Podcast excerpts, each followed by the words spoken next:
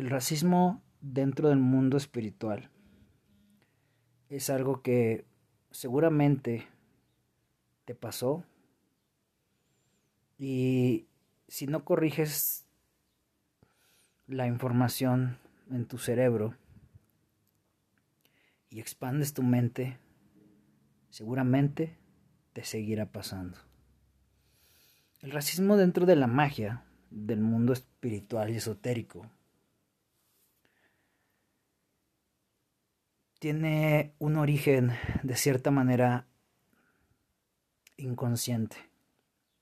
Inconsciente desde el temor a lo desconocido, desde el poner en duda lo que tu mente te dice que debes de poner en duda.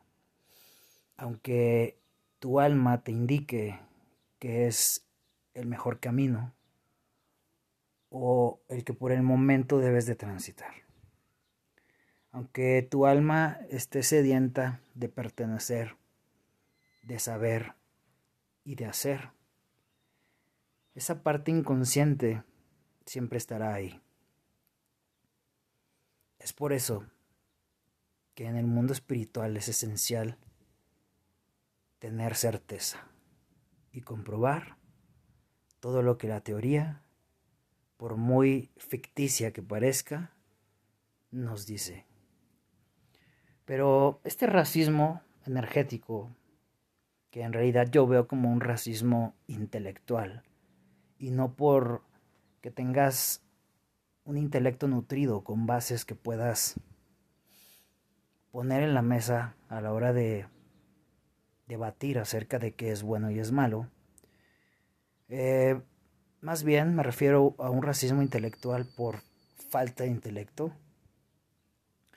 por falta de conocimiento e información mm, de buena mano, de buena información. Y la realidad es que esta parte inconsciente del racismo en la magia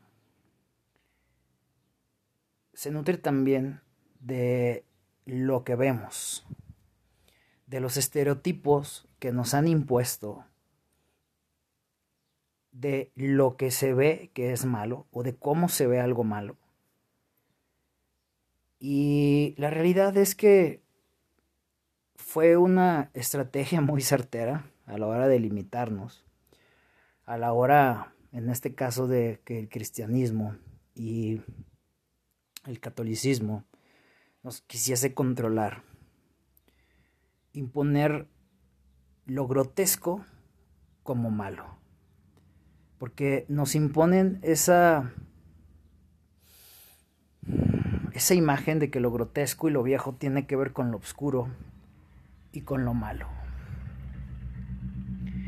Y yo creo que conoces más personas que parecen buenas y que te han hecho daño que personas que parecen malas y realmente son malas. Entonces, partamos desde ahí. En el catolicismo y en el cristianismo nos indican que todo lo pagano es malo. Y esto viene desde la vista. Desde la vista, partiendo desde un concepto, y este concepto inducido es la barbarie y te preguntarás, ¿qué es la barbarie? La barbarie en sí es la visión europea de cualquier raza que no sea blanca y que espanta al blanco.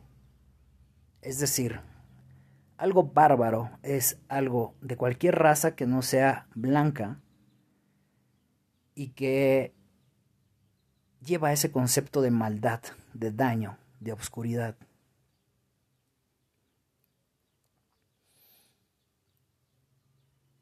Y desde ahí, desde esa visión bárbara, se ha nutrido nuestra etiqueta, esa etiqueta que seguramente sentiste cuando diste el primer paso en tu mundo espiritual, cuando te acercaste a un oráculo, a una prenda, a un lucero, a un refuerzo, a un bastón de poder, inclusive a un tambor vestido de alguna piel, algún resguardo, algún amuleto.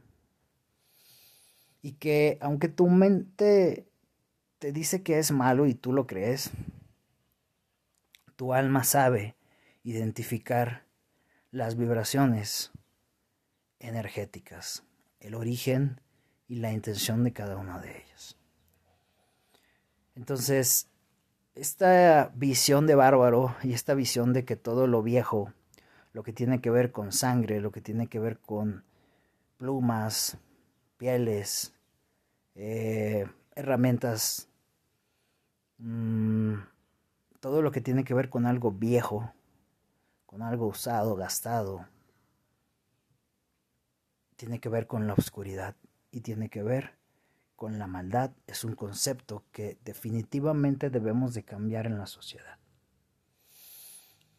Y esto se nutre con algo bien cabrón, y es que el 90%, tal vez ahora un poco menos de la población mundial, va convencido fielmente en la vida de que este mundo tiene 2022 años.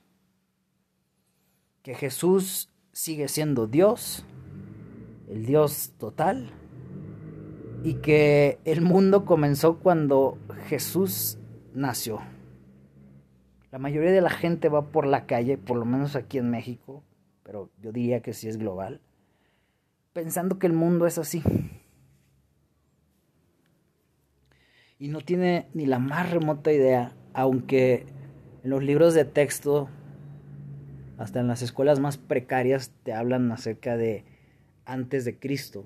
Hay algo que nos grabaron tanto en nuestro inconsciente que nos hace creer ciegamente que este mundo tiene 2022 años y ya.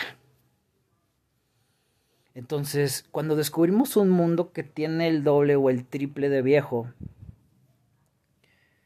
vamos a descubrir las cosas que son arcaicas por naturaleza. Y volvemos a lo mismo la oscuridad, las velas, eh, las pieles, los animales, los colmillos, las piedras, los cuarzos, los calderos, las túnicas, los pies descalzos y sucios.